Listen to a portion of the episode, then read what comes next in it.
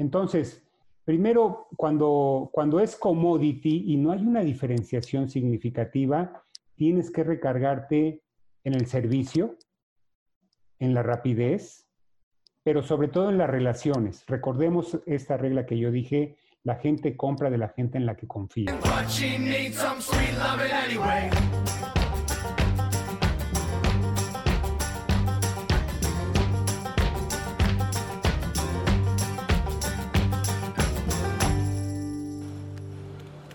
Bienvenidos agrotitanes. Antes que nada, muchas gracias por estarnos escuchando. Les agradecería mucho nos puedan dar su retroalimentación con respecto a los episodios, sugerencias, resultados. La verdad es que para mí es un gran honor poder leer comentarios tanto en iTunes o en Spotify.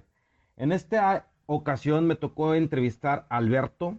Alberto es una persona que me ayudó mucho a comprender la visión de las ventas. La barrera la ponemos nosotros y la barrera la ponemos nosotros. ¿Por qué? Porque queremos empezar a vender sin tener un sustento de un sistema que nos ayude a poder ser más eficientes en el proceso de la venta y la concretación del resultado. Estimado Alberto, muchísimas gracias, muchísimas gracias Agrotitanes, bienvenidos.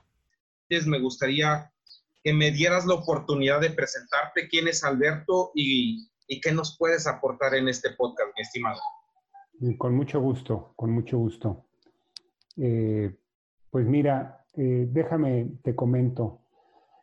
Eh, yo estudié una carrera universitaria, después estudié una maestría y cuando me puse a trabajar, cuando yo era estudiante no quería ser vendedor. O sea, yo como muchos, muchas otras personas que estudian una carrera universitaria tienen aspiraciones de ser ingenieros, de ser licenciados, de ser contadores, y, yo no era la excepción. Y para mí el vender me parecía como que algo que no era adecuado para alguien que estudiara una carrera universitaria. Entonces, en principio no me gustaba, pero alguna vez tuve, cuando me gradué, me gradué de la maestría, eh, tuve la oportunidad de que me entrevistara una compañía que probablemente conoce, conoces y conocen muchos de, tu, de tu auditorio, que se llama Procter Gamble, se llama Procter Gamble. Es una compañía de las más importantes en productos de consumo. Y cuando me entrevisto para un puesto de mercadotecnia, me dicen, pero primero tienes que pasar por ventas. Y yo decía, bueno, pues si ese es el requisito y me gusta esta compañía, eh, eh, ha sido mi sueño entrar a esta compañía, pues con mucho gusto entro, entro a ventas, ¿no? Y entonces la gente eh, que entraba a Procter, yo, todos seguíamos un procedimiento de manera que era una empresa muy sistemática y bueno, así fue como yo aprendí a vender. Y de pasar de una idea de que no me gustaba, como hay mucha gente en México que dice, y en el mundo, que dice, no me gusta vender, no me gustan las ventas, para mí no, no se da el ser vendedor, yo les diría, quítense de esa creencia. O sea, cualquiera podemos vender cuando se aplica un sistema, porque finalmente la venta es un conjunto de comportamientos. La venta productiva es un conjunto de comportamientos más productivos. Y después de ahí ya fui director de ventas en otras dos compañías, inclusive tuve una experiencia internacional y lo que me hacía exitoso y por eso pude crecer en el mundo corporativo era aplicar lo que yo había aprendido, lo básico. lleva a cabo un procedimiento y si lo llevas a cabo, aplica, aplica este sistema y si lo llevas a cabo, este, vas a ser exitoso a la hora de vender.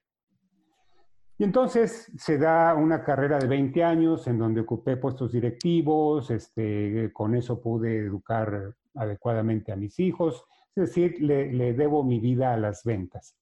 Y llegó un momento hace 15 años en donde después de tener una experiencia internacional, pensé en poner mi propio negocio. Y se me ocurrió poner un negocio de consultoría y capacitación y coaching en ventas, ahora que está muy de moda la palabra de, de coaching. Pero en el fondo lo que hacemos es que ayudamos a empresas que, por ejemplo, tienen buenos productos y sin embargo no encuentran maneras de seguir creciendo como deberían. O que tienen buenos vendedores, tienen vendedores experimentados, pero no se generan nuevos negocios como deberían cada año. Y eso es lo que, lo que me gusta de mi trabajo. Llevo 15 años haciendo esto. Estamos afiliados a una red de franquicias, a una red de oficinas que mundialmente tiene más de 250 oficinas. Mundialmente tenemos más de 600 instructores certificados bajo el sistema de ventas Sandler, que eso es, es un sistema. Y yo llevo 15 años entrenando a cientos de vendedores cada año. no solamente en México, también he tenido eh, clientes en, en Sudamérica, en Centroamérica. Y entonces a eso me he dedicado, a difundir un sistema para vender. Y con eso ayudamos a nuestros clientes. Eh, como parte de esta red internacional, pues tenemos una gran cantidad de contenidos y de programas que tratamos o buscamos implementar en las diferentes localidades en las que nos encontramos. Ahora, eh, con esto de la pandemia, eh, nosotros estamos instalados en Guadalajara, pero aunque ya lo veníamos haciendo, ahora impartimos sesiones de entrenamiento a gente que se encuentra prácticamente en cualquier lado del país. Entonces, hoy en día tenemos eh, grupos de estudiantes que se unen a nosotros cada semana para programas de ventas, programas gerenciales y programas directivos. Entonces, tenemos un gran portafolio. Como Sandler, el otro día me, me hicieron llegar una información. ¿Y qué es esto del sistema? Bueno, nosotros tenemos, lo reconozcamos o no, un sistema para vender. Es decir, cuando nosotros, sin saber cómo vendemos, tenemos un sistema. Y mucha gente tiene la noción de cómo vender. Es decir, mucha gente piensa que conociendo las características y los beneficios del producto y ensalzándolos a los ojos de tus clientes, ellos van a decidir comprarte. Y entonces, hoy en día se cree que un buen vendedor es alguien que habla mucho, que recita todas las características y los beneficios de los productos. Hoy en día tú tienes que conocer las necesidades de tus clientes. Y eso todavía se hace más relevante en esta época del COVID. ¿Y por qué se hace más relevante? Porque hay que reconocer que nuestros clientes están cambiando. Nuestros clientes están modificando su escala de valores, sus preferencias, la forma de hacer negocios. hoy en día, por ejemplo, ya es muy difícil, por lo menos en este momento, visitar a tus clientes para hacer algún tipo de ofrecimiento. Hoy te tienes que apoyar de la de de la tecnología. Entonces, el mercado está cambiando. Definitivamente el mercado está modificando su forma de, pensar, de comprar y nosotros como vendedores debemos de modificar nuestra forma de vender. Pero eh, el comprador de hoy en día desde hace algún tiempo, pues ya, ya no se traga las palabras del vendedor. Es decir, hoy en día tiene mucha información, eh, él mismo se documenta, él mismo investiga en, Internet características y beneficios de los productos y hoy, hoy en día es un comprador más informado. Pero sin embargo, la forma de vender que usamos la mayoría de las personas, no me refiero a los de Sandler, afortunadamente vendemos, buscamos, yo ahorita les voy a explicar esa otra manera, pero la mayoría de la gente vende, digamos, a lo tradicional, de la misma manera que vendía en la segunda parte del siglo pasado. O sea, durante todo 1950, 60, 70, 80, 90, vendió de la misma manera. Todavía entrando a los 2000, vendió, vendió de la misma manera, ensalzando las características y beneficios de sus productos, persiguiendo a sus clientes, y eh, tratando de convencerlos de que les compre. Sin embargo, esta forma de vender tiene muy poca probabilidad de éxito. De hecho, cuando hemos hecho los análisis de clientes antes de que se convirtieran nuestros clientes, en promedio vendían en una de cada diez oportunidades. Es decir, de cada diez posibilidades de venta, con personas que habían tratado de convencer, con personas que habían tratado de, de influir con sus características y beneficios, solamente uno de cada diez les compraba. Eso significa que nueve de cada diez no les compraba. Después de haber tratado de convencerlos, después de andarlos persiguiendo, después de, de andarlos cazando en su oficina, en, por mensaje, por correo electrónico, y hasta que ya no obtenían respuesta, finalmente se daban por vencidos estos vendedores y decían, creo que aquí no voy a hacer nada, terminando en un estado de frustración porque inclusive con algunos clientes que parecen muy motivados. De hecho, la motivación de un posible cliente no es sinónimo de compra. Es decir, podemos encontrar prospectos muy motivados y de hecho la mayoría actúa de esa manera.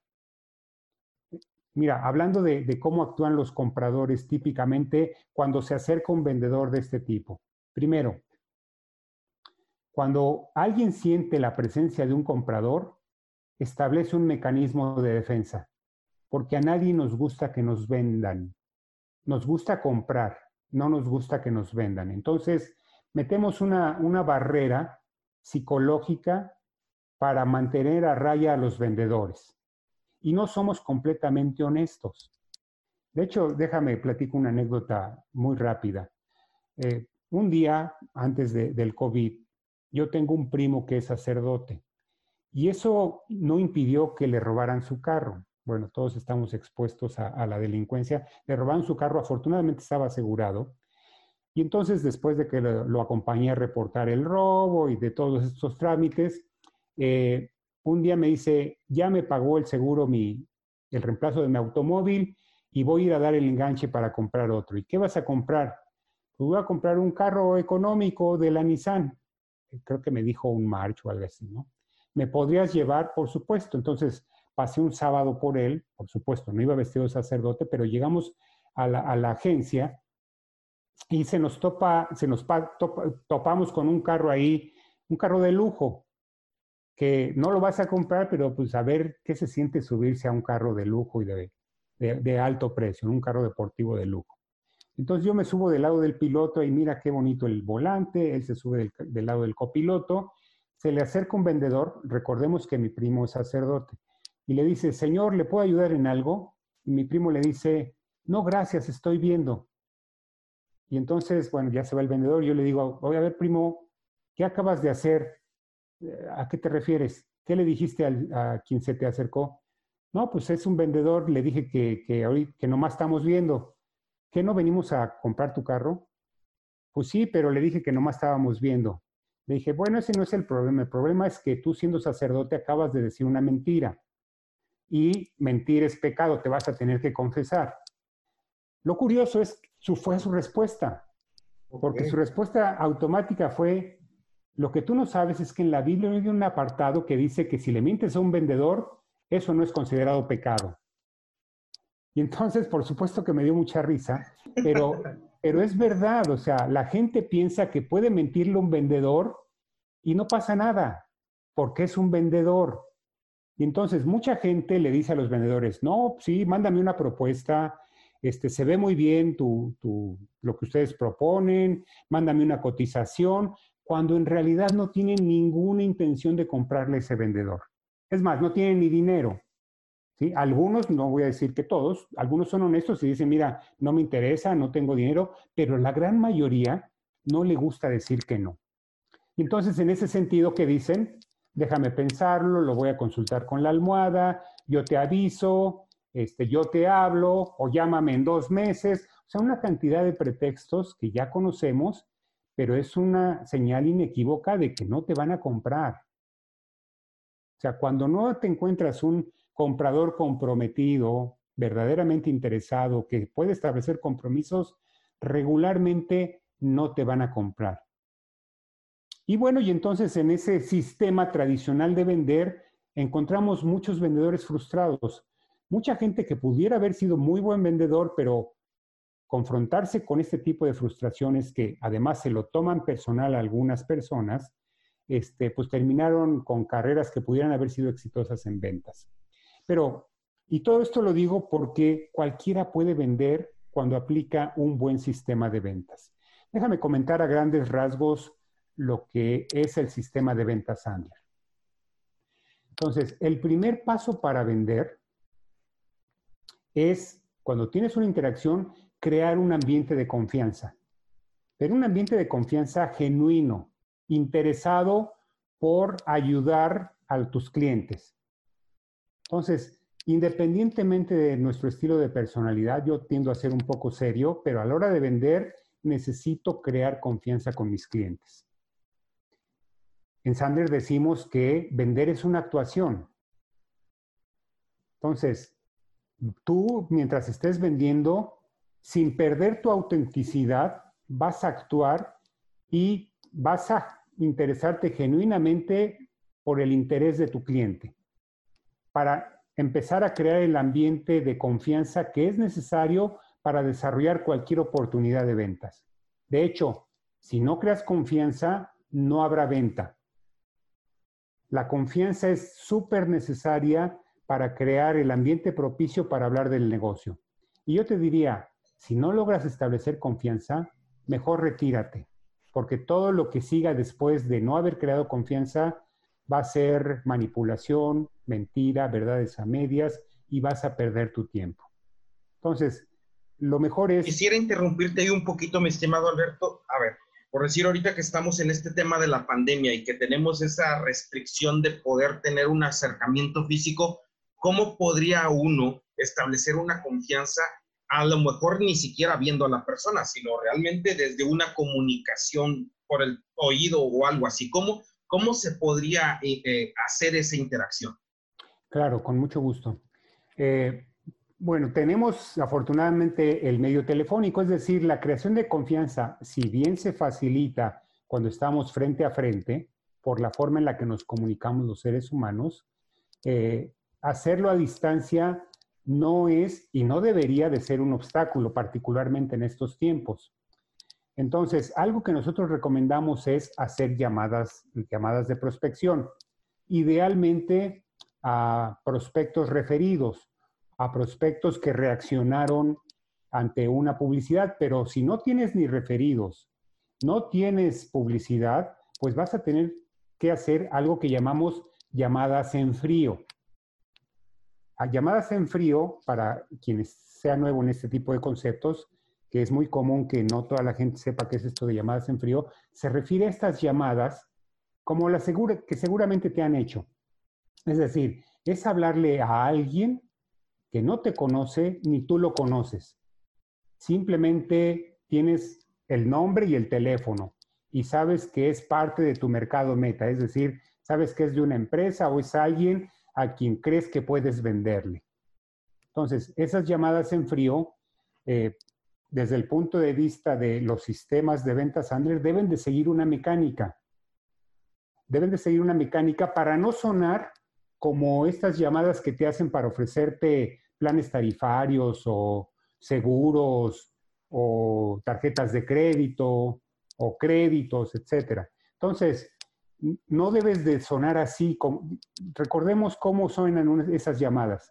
Como máquina no es permitido, pues, porque esas son como si te hablara un bot, ¿no? Así es, así es, como un robot de que muy buenos días, este, tenga usted, tenga una maravillosa mañana por su gran eh, comportamiento crediticio, usted ha sido elegible para tener este beneficio que solamente usted y su familia pueden tener. O sea, y entonces tú dices, ¿quién me está hablando? ¿De qué se trata? No te dejan, no te dejan reaccionar, ¿no? Y entonces este, los beneficios que usted va a obtener, o sea, se echan una perorata de unos tres, cuatro minutos y tú dices, ¿qué onda? Ni me interesa. Mucha gente en el momento que recibe eso cuelga o mucha gente antes de que le digan cualquier cosa dice, no me interesa y no me vuelva a llamar.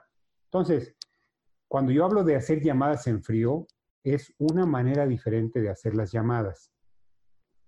Una llamada en frío al estilo como nosotros lo, proponemos es, primero, hazte consciente del tiempo del prospecto. Es decir, mira, eh, Juanito, mire, señor José, este, no lo interrumpo, no le hablo en un mal momento, eso ya en sí rompe el patrón que, de las llamadas en frío que hacen tradicionalmente algunas compañías. Eh, en el momento que te dice quién me habla o de qué se trata, tú deberías de decirle, mire, si me permite un momento, le digo de qué se trata mi llamada, me voy a tardar un minuto y usted me dice si seguimos hablando o si colgamos, si no le interesa. ¿Le parece bien? Ah, pues a, ver, ¿de qué se trata? ¿No? Entonces, se trata de, a, a, partir de ahí, construir un guion, algo que llamamos en Sandler un comercial de 30 segundos, que habla muy brevemente de cómo has ayudado a tus clientes a mejorar su productividad, a ahorrar, a, crear buenos negocios. Es decir, el comercial es único para cada persona y es un concepto eh, similar, muy similar a esto que algunas personas conocen como el elevator pitch o el discurso de, elevador, que hace noción o hace referencia a, a, un discurso o qué le dirías a un posible cliente en el tiempo que toma ir del primer piso al piso 8 o 9, donde se va a bajar tu, prospecto. ¿Qué le dirías en esos 30 segundos que dura eh, el, el, elevador? Como para que se interese y te invite a hacer una cita con él. Entonces, hay que crear este mensaje, hay que crear este mensaje atrayente para aquellos que son parte de tu mercado meta y que están padeciendo o que están sufriendo de problemas como los que tú ayudas a curar. Entonces, me regreso a la llamada. Primero, un inicio que no es el común. Después, un acuerdo anticipado de que va a durar un minuto y que si no le interesa, colgamos. Después, el mensaje, el elevator pitch o mensaje de 30 segundos al estilo Sandler. Si la persona no se interesa, pues cuelgas y ahí se acabó la llamada. Si le interesa, la persona se interesa y dice, oye, este, ¿y cómo le hacen entonces para ayudar a, dijiste que le ayudan a vender más? Este, pues sí, pero ¿por qué le interesó esa, esa parte? Entonces se trata de hacer un diálogo para que haya un motivo para hacer una cita. Una cita que en estos momentos probablemente no es presencial. Una cita virtual para en un momento, con más calma, profundizar en los temas que son de interés de tu cliente. Entonces, lo ideal es que hagas esta primera llamada para establecer una siguiente llamada para profundizar en los temas. Ahora, eh, ¿qué pasa si ahí mismo tú y el prospecto tienen el tiempo para seguir hablando? Pues te sigues hablando. Pero si no fuera el caso, entonces programas una llamada para después e idealmente lo que sugerimos es apóyate en la tecnología. Hay muchas soluciones de Microsoft Teams, eh, Zoom. Eh, hay, muchas, hay muchas variantes. Inclusive hoy el WhatsApp te puedes hacer este, videollamadas o el FaceTime. Eh, entonces, busca que la interacción sea viendo a la persona a los ojos y que él te vea. ¿Para qué? Porque como dijimos, de por sí la, la distancia enfría un poco la interacción tú quieres mirar a los ojos a la persona que está del otro lado de la línea y sería bueno que él te mirara a los ojos para que se cree este ambiente de confianza.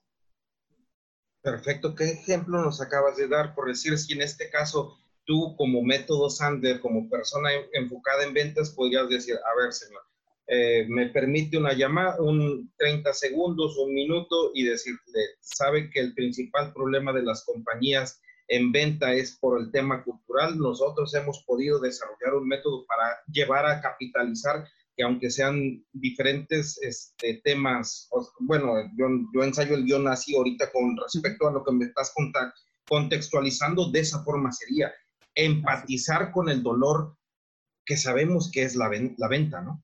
Sí, con, con el dolor que pudiera estar sintiendo el cliente. O sea, él sabe, por ejemplo, en mi caso, que no está vendiendo lo suficiente.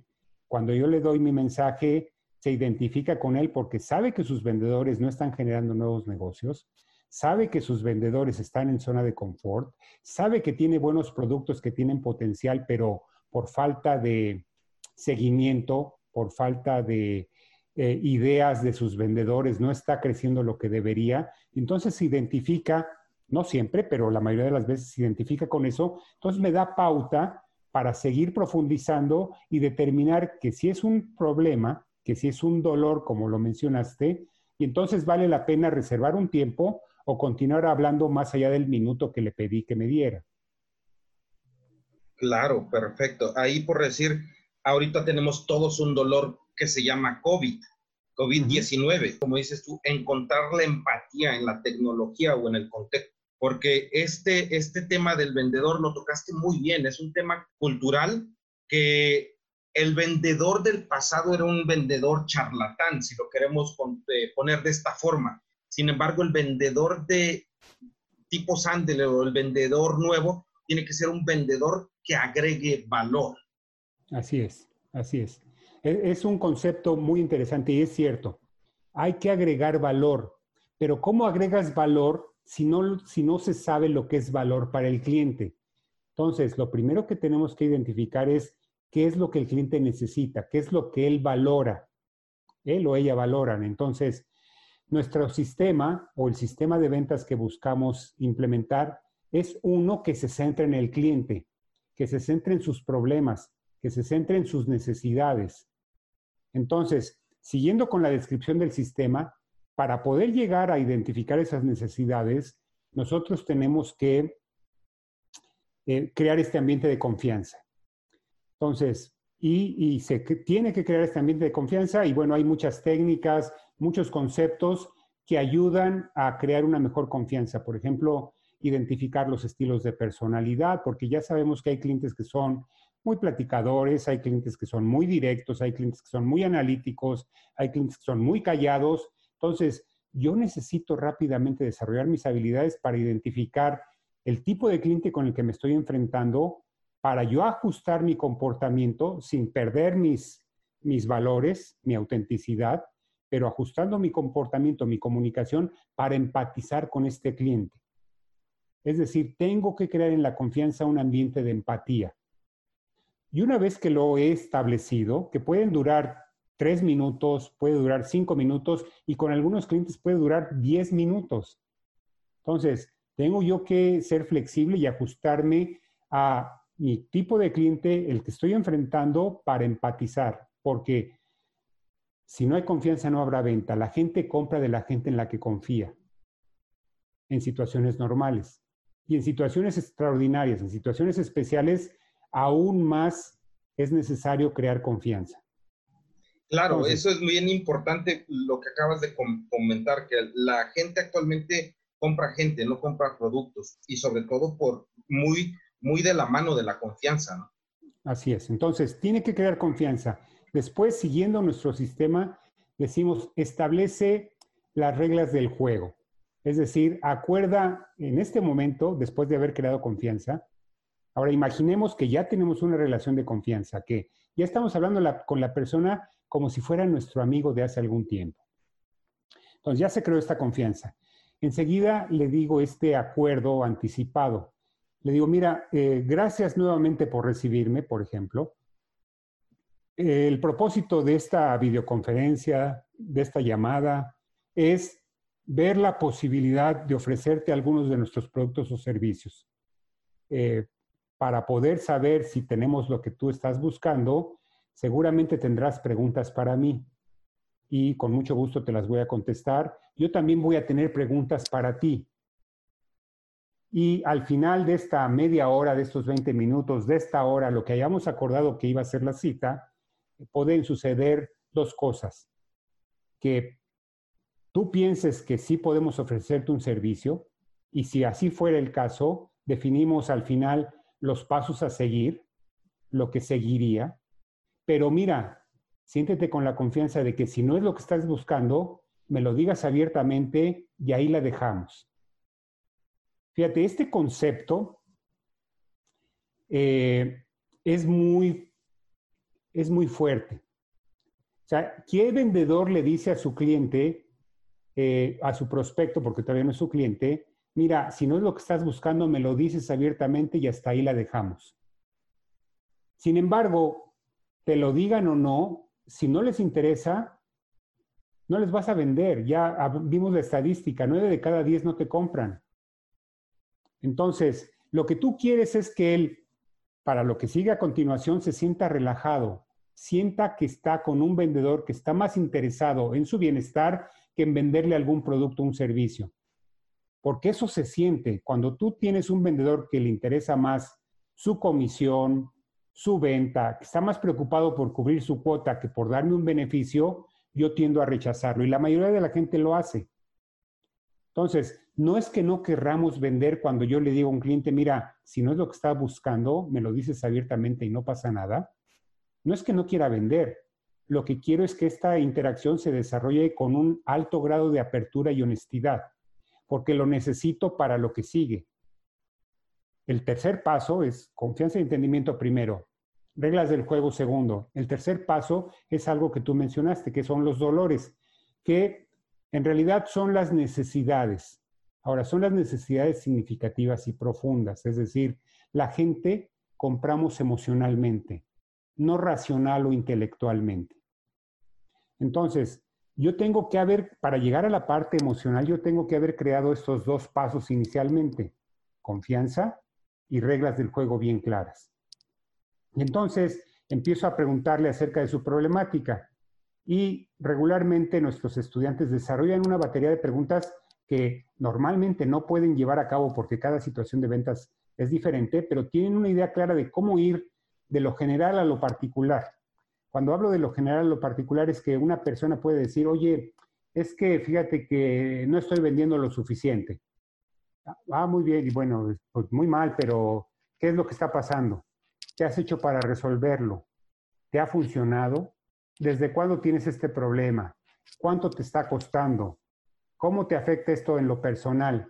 Entonces pasamos de, un problema general a un sentimiento porque cuando la gente expresa ese sentimiento de frustración, de enojo o por el lado positivo de realización, de alegría, son elementos donde vamos a vender. De hecho, si no hay dolor, si no hay una necesidad significativa y profunda a nivel emocional, sentimental, no habrá venta. Si no hay dolor, no habrá venta. Entonces, tú como vendedor, como un vendedor preparado, si el cliente no tiene necesidad de tus productos, por más que hagas, no te va a comprar. Entonces, ¿qué mejor que reconocer esta situación cuando es el caso y sabiendo que no vas a vender? Ahora, si por el otro lado tiene dolor, tiene urgencia de tu producto, de tu servicio, entonces lo que sigue es hablar de las cuestiones presupuestales. ¿Por qué? porque yo puedo tener una necesidad. Puedo decir, oye, mira, este carro es el carro de mis sueños, siempre he querido tenerlo, me encanta, lo quiero comprar, pero si no tengo dinero, pues por muy, emocionado que yo esté, pues no voy a poder este, comprarlo. Entonces, déjame hacer un resumen. Primero, confianza, eh, reglas del juego, dolor o necesidades, y después capacidad de pago de esta persona. Y este es un, este es un tema que muy, muy pocos vendedores hacen.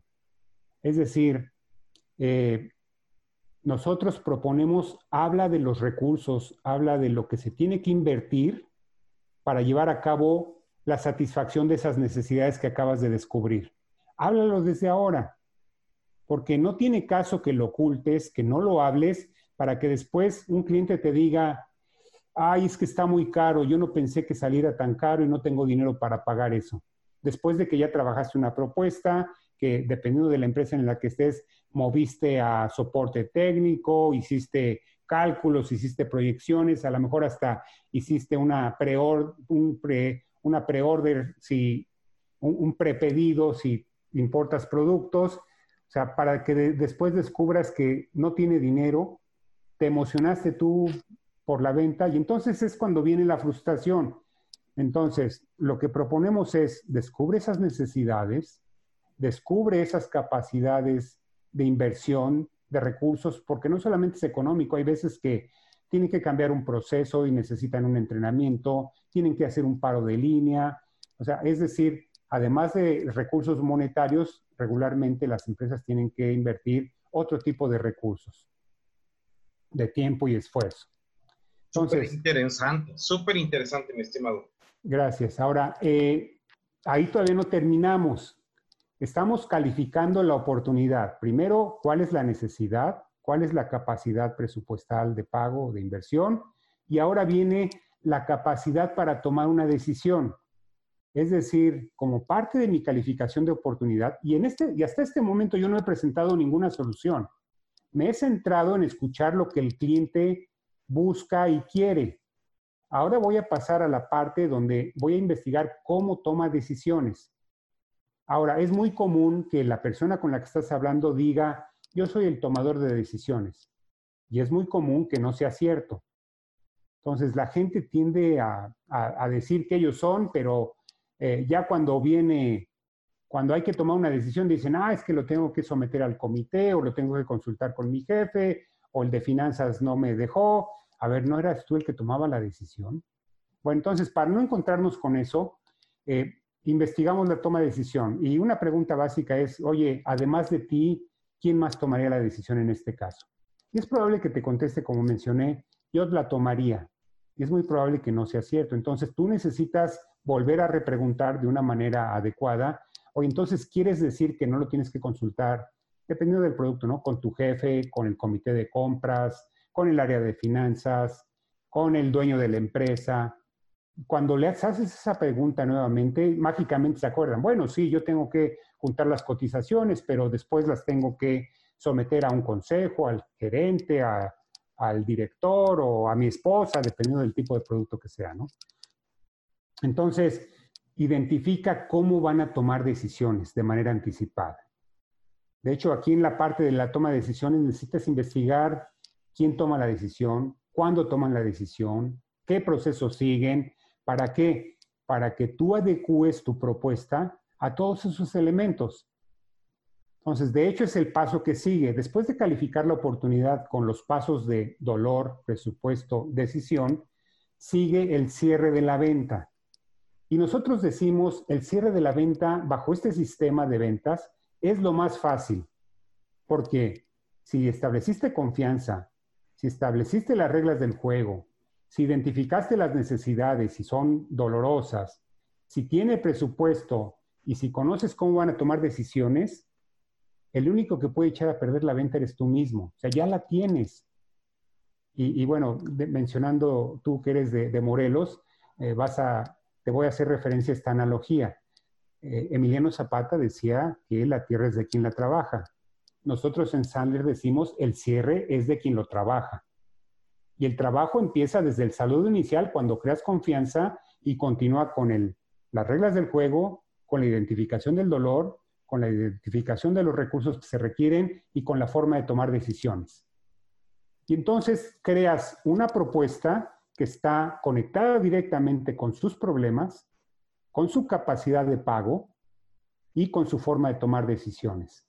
Y entonces en este sentido, el cierre es lo más fácil del sistema de ventas Sandler. ¿Por qué?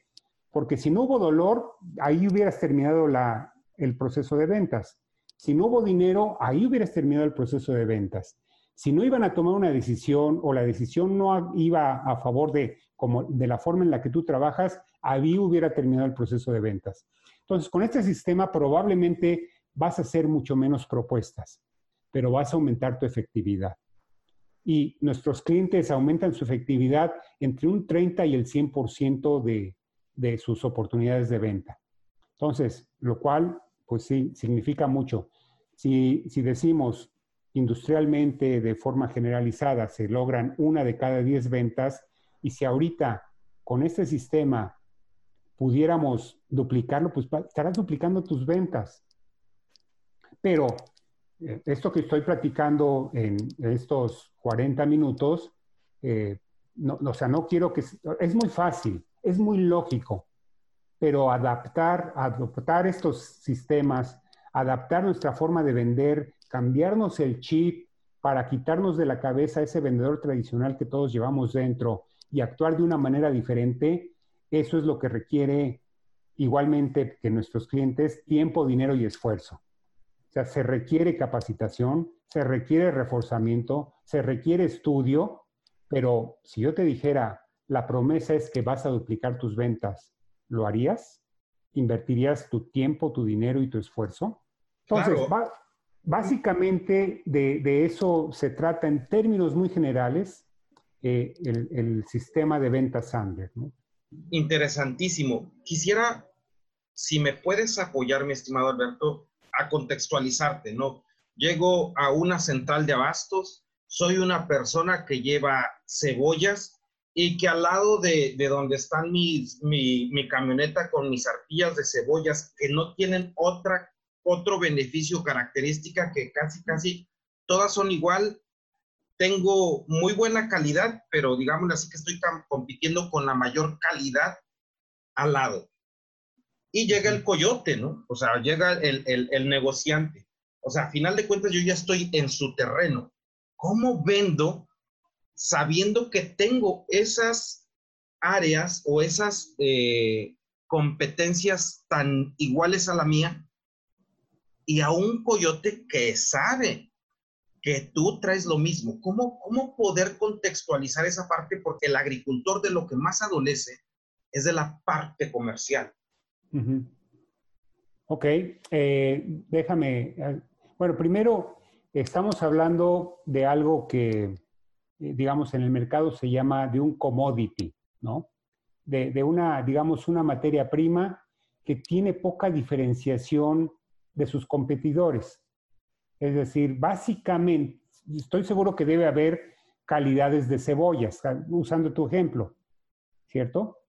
Entonces, hay calidades de cebolla. Sí, sí hay calidades de cebolla.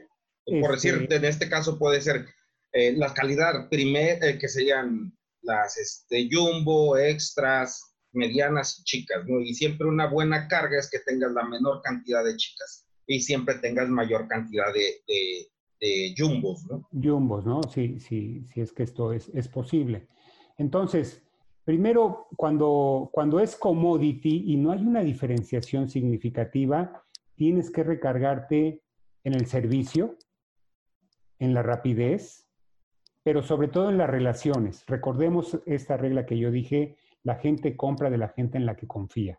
Entonces, tienes que generar esta confianza a través del tiempo, no quedar mal, cumplir lo que prometes como una forma de siempre mantenerte eh, en la preferencia de tus, en este caso quizás es del coyote. Ahora, mi pregunta sería, ¿se puede saltar al coyote? ¿Se puede ir directamente con, con los comerciantes que, que comercializan la cebolla al público en general, a los, a los mayoristas me refiero? ¿Se puede saltar al coyote para llegar directamente a los mayoristas? ¿O no?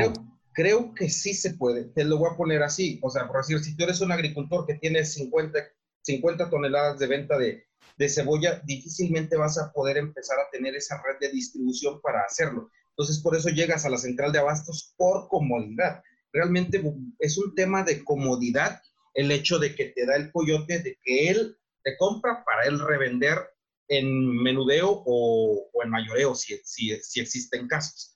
Actualmente, pues, nos estamos eh, dando cuenta que, ese no es el camino que se debe de seguir, ¿no?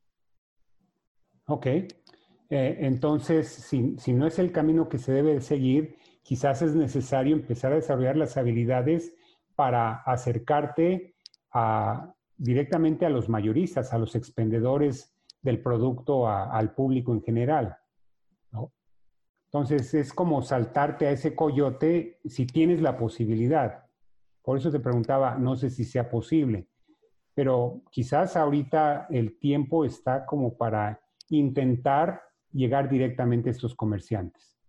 Eh, sé que, por ejemplo, aparente, o sea, no, no, estoy muy familiarizado, pero sé que algunas cadenas de autoservicios eh, tienen programas para comprarle directamente al productor. Eh, por supuesto que hay reglas del juego que hay que llevar a cabo, pero este, este sistema que he aplicado sé que puede aplicar directamente a este tipo de interacciones. y en todos los rubros, como, lo, como bien lo comentas, mi estimado Alberto. Así es. O sea, okay. Si lo analizamos, tienes que crear confianza con cualquier persona que te vaya a comprar.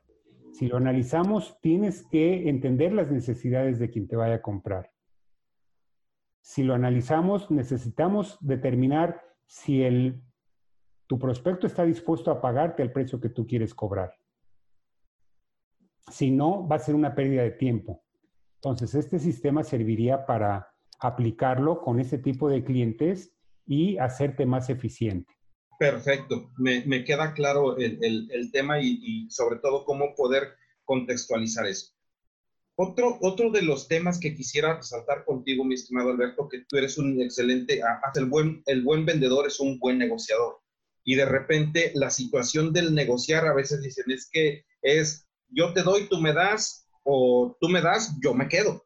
En ese sentido, de repente el acuerdo mutuo entre un vendedor comprador es ganar, ganar. Sin embargo, esa es una herramienta poderosa, sin, em, sin embargo, hay veces creo que, no se llega a lograr entender en, el, en el, cuadro de la venta. Eh, efectivamente, ahora, esto de, de, ganar, ganar, quien ha estado negociando parece utópico. Y, de hecho, juegan algunas reglas en donde la, la persona, pues, digamos, se tira a matar, pero finalmente es una actuación. Eh, es una actuación que probablemente ya hasta se tiene practicada. Y entonces, en ese sentido, también nosotros deberíamos de practicar o de prepararnos para la negociación. Eh, miren, en los deportes, ustedes saben que eh, los miembros de un equipo entrenan toda la semana para tener un juego el fin de semana. O a veces juegan dos veces por semana, pero entrenan los otros días. Y en ventas o en negociación, queremos llegar a, enfrentar una negociación sin preparación. Entonces, mi sugerencia es, hay que prepararse para la negociación. Hay que prepararse para saber a qué nos estamos enfrentando, qué me puede pedir este, este cliente y qué le puedo yo pedir a cambio y cómo me voy a defender. Y si ya lo conozco, sé que va a pegar sobre la mesa y va a decir, ¿cómo es posible que me quieras vender ese precio?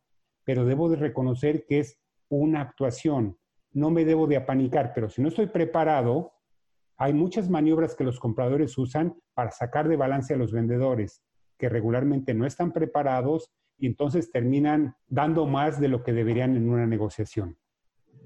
Claro, súper interesante. Inge, una de las cosas es que mi amado campo, mi amado México es algo cultural, es una, una, una parte que está sucediendo a, diario en el tema cultural o, lo que esté pasando en el tema político. Pero me gustaría saber cuál ha sido su principal eh, barrera con la que se ha topado para hacer negocios en México. Ah, pues yo creo que la principal barrera es la credibilidad. Mira, hay muchos, muchas propuestas de entrenamiento en el mercado. Hay muchas propuestas muy baratas. Eh, hay muchas propuestas que te prometen cosas que no cumplen.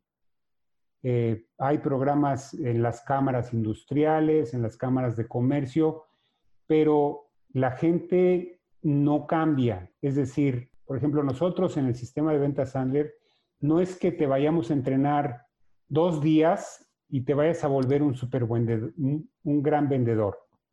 Eso no sucede. Nosotros nos basamos en el reforzamiento de los aprendizajes, en prácticas de role play para que la gente vaya enfrentando situaciones similares a las que enfrentaría en la vida real, vaya aprendiendo y cuando esté realmente en la vida real pueda reaccionar y conducirse de una manera productiva.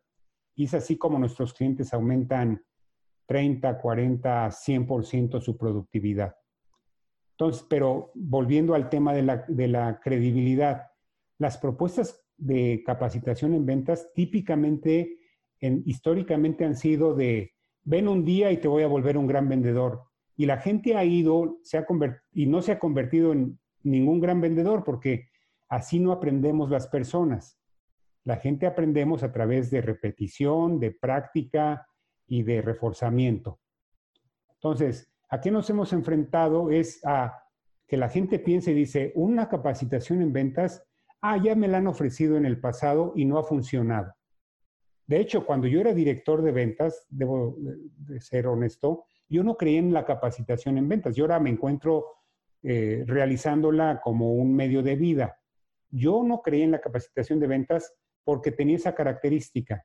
La gente iba, se entrenaba mediodía, un día, dos días, y regresaba y a la semana siguiente estaban haciendo exactamente lo que hacían antes de haber asistido a ese entrenamiento y se convertía en una pérdida de tiempo y dinero y de esfuerzo. Entonces, pero e, ese diría yo que es la principal eh, obstáculo que hemos enfrentado, que al, escuchar la gente capacitación, capacitación en ventas, primero la gente tiende a pensar que eso debe ser algo que no aplica en, mi situación.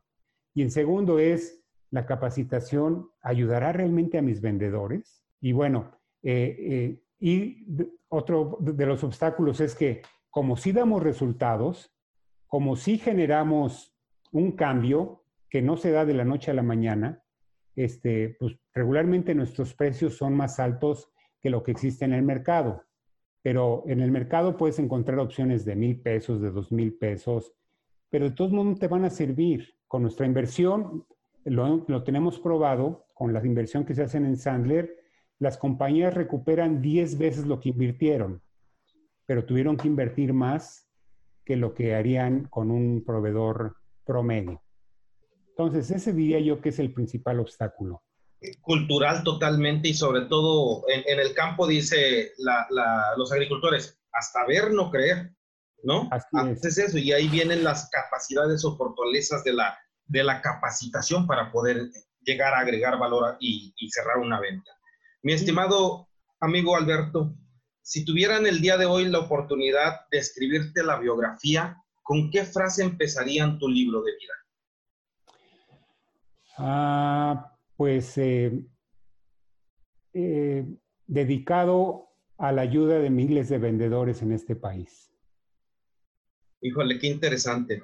Mi amigo Alberto, quiero ser muy respetuoso, me has dado muchísimo valor, eres un verdadero agrotitano, una persona que está ofreciendo este cambio a que las personas contextualicen la parte de vender no como nada más eh, usureramente, sino una venta de valor y sobre todo esta situación de tener un sistema es realmente el éxito, es el sistematizar las ventas que puede dar la oportunidad de engrandecer tu negocio y de no detener.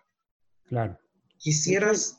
Hay sistemas de producción, o sea, que cuando se siguen entregan productos de manera consistente. ¿Por qué las ventas serían una excepción? ¿Por qué no sistematizar las ventas y entregar consistentemente resultados? Claro, claro. Mi amigo, ¿alguna otra frase o, palabra que quisieras dejar para el podcast? Como te lo decía, está enfocado hacia el campo, pero aquí ya vemos N cantidad de personas que queremos romper ese paradigma de que el vendedor es una persona que nace o el vendedor es una persona que es parlanchín o el vendedor que realmente, siendo muy sinceros, todos somos vendedores. A veces lo que no tenemos es un sistema tan bueno como el Sandler. Sí. A mí me gustaría terminar con, con esta frase que se atribuye a Albert Einstein, que dice, si sigues haciendo las mismas cosas que hacías en el pasado y pretendes obtener resultados diferentes, esa es la definición de locura. Es decir, no puedes pensar que las, que las cosas van a cambiar si sigues haciendo las cosas de la misma manera. Y con eso termino mi participación y te agradezco mucho eh, este podcast y, espero con ansias tener la oportunidad de escucharlo. Gracias. La verdad es que te lo agradezco infinitamente también a ti y bienvenido a, a los agrotitanes. Muchísimas gracias, estimado Alberto. Gracias. Hasta luego. Gracias, amigo. Cuídate. Bonita tarde. Bonita tarde y buenas ventas. Hasta luego. Gracias. Hasta luego.